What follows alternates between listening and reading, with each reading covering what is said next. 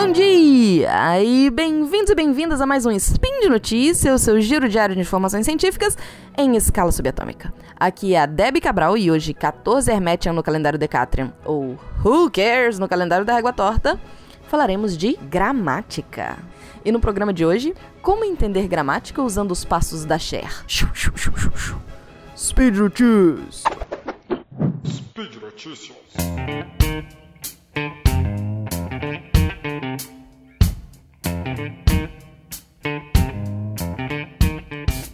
Bom, povo lindo, como vocês viram, não teremos comprimido efervescente de gramática nesse spin, porque ele inteiro é uma discussão sobre gramática. Logo que eu entrei no Deviante, eu escrevi dois textos que estão linkados aí no post, em que eu proponho usar os passos da Cher para a gente ter uma base sólida e inesquecível de gramática da língua portuguesa.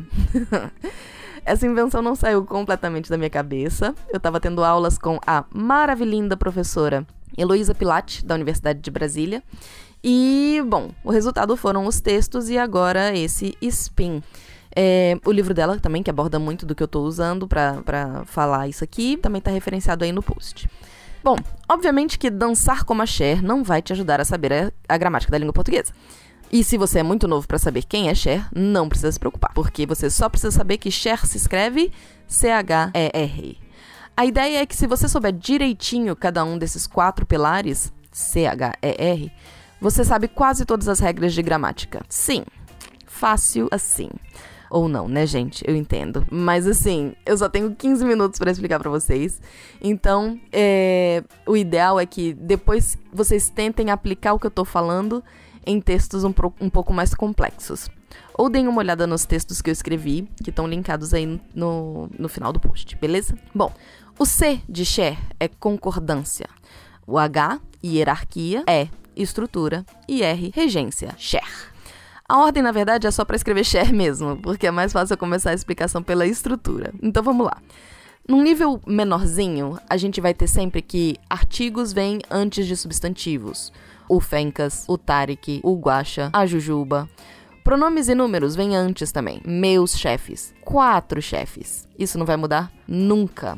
Porque a, a gramática, ela precisa ter uma regra. Tem muita coisa que é escolhida ao acaso total. Por exemplo, por que que estante é um substantivo feminino e não masculino. Então tem umas coisas que são completamente, enfim, sem explicação e sem uma regra específica.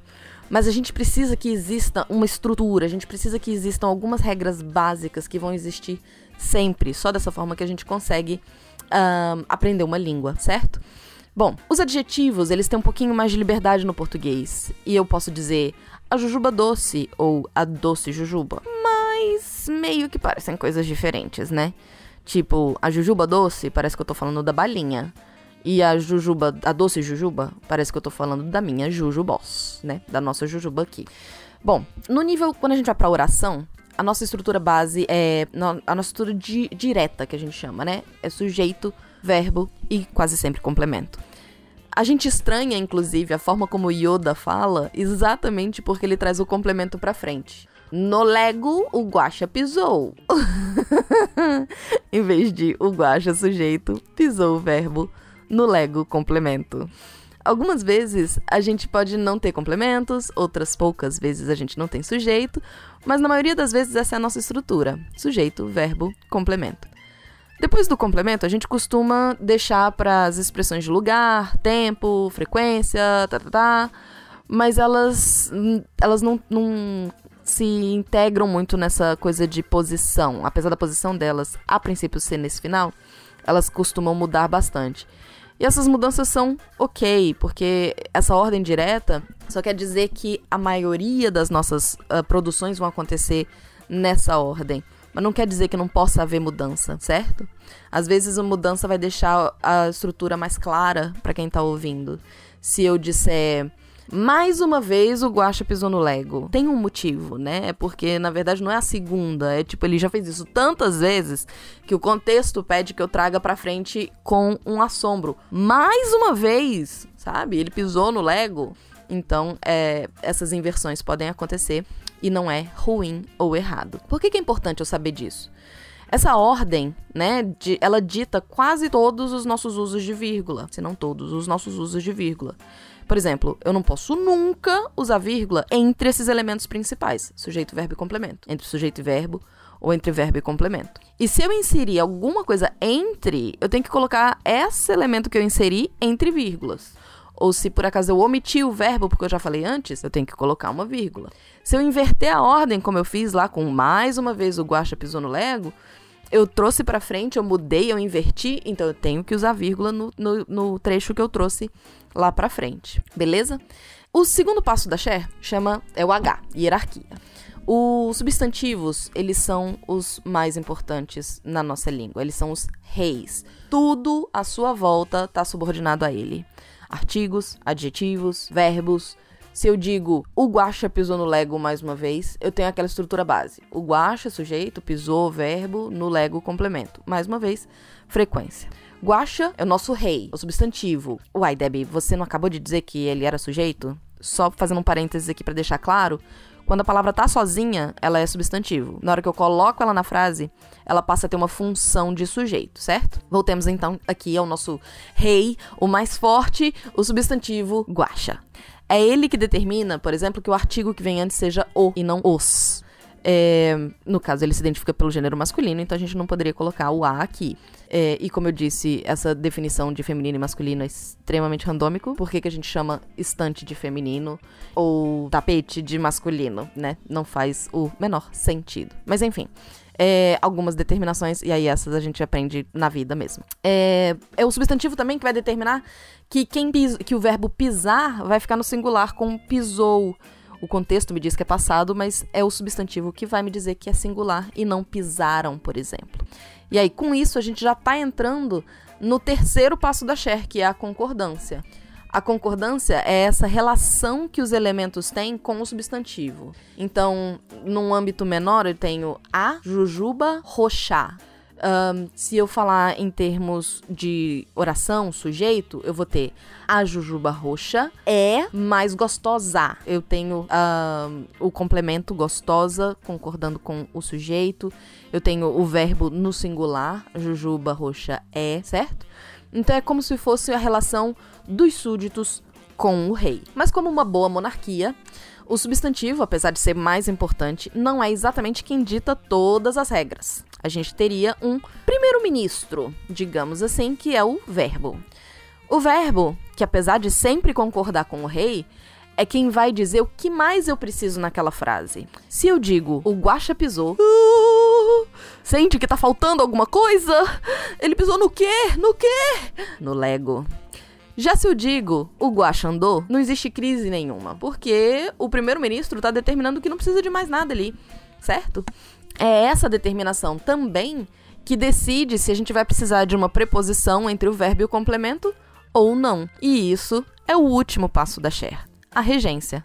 A regência, então, é a necessidade ou não dessa particulinha ali no meio do caminho. No nosso exemplo, seria o Guaxa pisou no Lego. Pisar pede que seja em alguma coisa, não pisou do Lego ou sem nada, pisou Lego. É o verbo que pede ou não esses acompanhamentos. E é o que acontece também na crase, como eu já expliquei para vocês aí em alguns um, comprimidos efervescentes. Se eu vou a algum lugar, o verbo ir pede a, certo? Então, se eu for para um lugar específico, eu vou, por exemplo, ao sítio, assim como eu vou a a fazenda, crase. O rei também tem algumas regências, tá, gente? Então, eu posso falar que eu fiz referência ao livro da Heloísa Pilate, referência a alguma coisa. É, bom, é isso. É isso. Acabei de falar os quatro passos que vocês precisam saber da Cher para entender praticamente nossa gramática inteira. A gente vai aplicando isso dentro de outra, dentro. Porque as nossas orações, elas acontecem muito, né? Que são as orações que vão. Uh, uh, que é uma oração que funciona ela inteira como sujeito, né? Um, ele quer falar sobre isso. O falar sobre isso está funcionando como objeto. É uma oração inteira que está funcionando como objeto, como complemento. Mas essa estrutura, você vai ver ela repetida só. Falar sobre isso vai ser sujeito, verbo, complemento, dentro de um outro sujeito, verbo, complemento, enfim, Aí eu tô começando a complicar demais e a gente é... não tem tempo para essas complicações. Só recapitulando, quais são os passos da Cher? Concordância, hierarquia, estrutura e regência. Nossa estrutura base direta, sujeito, verbo, complemento e aquele adjuntinho revoltado no final. Mudanças nessa estrutura ditam o uso de vírgulas, certo? É, substantivos e sujeitos vão ser os mais importantes na nossa hierarquia da língua. Depois a gente tem os verbos que decidem quem acompanha e como acompanha, com ou sem preposição, o resto da frase. Muitos verbos e alguns substantivos vão exigir a presença dessas preposições, e saber isso é o último passo, que é regência. Uh, e aí? Será que ficou claro?